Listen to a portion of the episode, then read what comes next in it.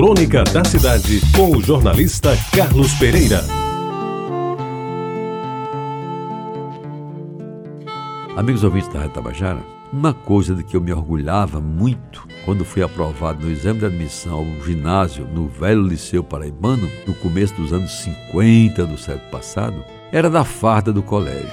Aquilo parecia mais uma vestimenta militar. Tal era o seu garbo. Já fiz uma crônica sobre isso, mas vou repetir um pouco. De caque bege, a túnica que se vestia sobre a camisa branca era emoldurada por botões. E somente a alfaiataria grise do velho italiano da Maciel Pinheiro a fazia perfeita. A camisaria expressa, que à época funcionava na rua Mário Coutinho, cabia confeccionar a camisa de tricoline. Tricoline que era comprado no armazém Guarani do seu Zé Carlos, pai de Martinho Campos, que atendia pessoalmente os clientes na loja da Praça Aristides Lobo. Pois bem, amigos ouvintes, na primeira série do ginásio, quinta turma, depois do desgastante exame de admissão, os dias iniciais de aula foram de nunca esquecer.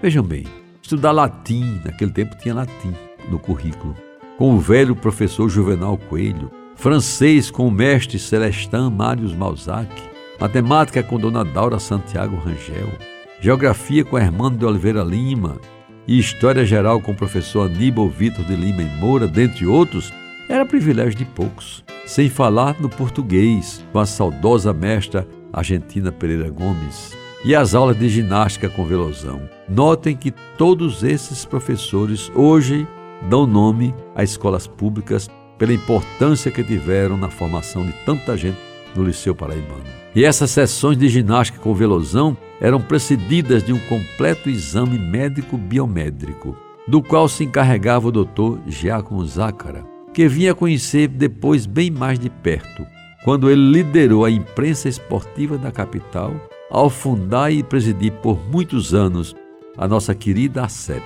Associação dos Cronistas Esportivos da Paraíba, da qual faço parte desde a sua fundação. Mas, meus amigos, das disciplinas que cursei num tempo em que José Américo de Almeida era governador do estado e o professor Emmanuel de Miranda Henriques dirigiu o liceu, havia uma inusitada. Eram os trabalhos manuais, ensinada pelo professor José Washington de Carvalho. E é bom não esquecer que daquele bem distribuído currículo escolar também a gente aprendia música, graças aos esforços do professor Augusto Simões. Pois bem, amigos ouvintes, esses trabalhos manuais eram desenvolvidos numa sala especial, em que havia pranchetas novinhas. O liceu naquele tempo era outro. E o professor Washington nos ensinava como lidar com arco e serra e produzir boas peças, tirando-as da madeira, geralmente tábuas de compensado fino, que eram disponibilizadas pelo colégio quando os pais não podiam comprar.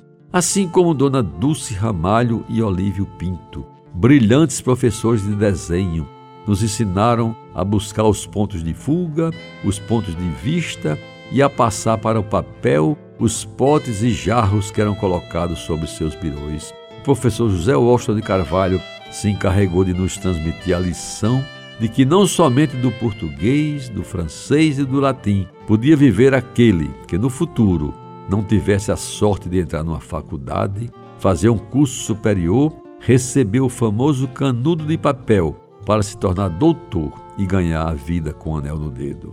Hoje, amigos ouvintes, 65 anos depois.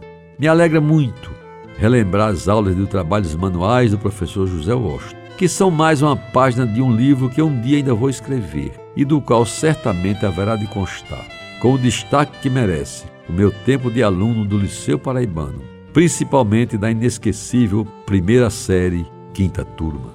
Você ouviu Crônica da Cidade com o jornalista Carlos Pereira.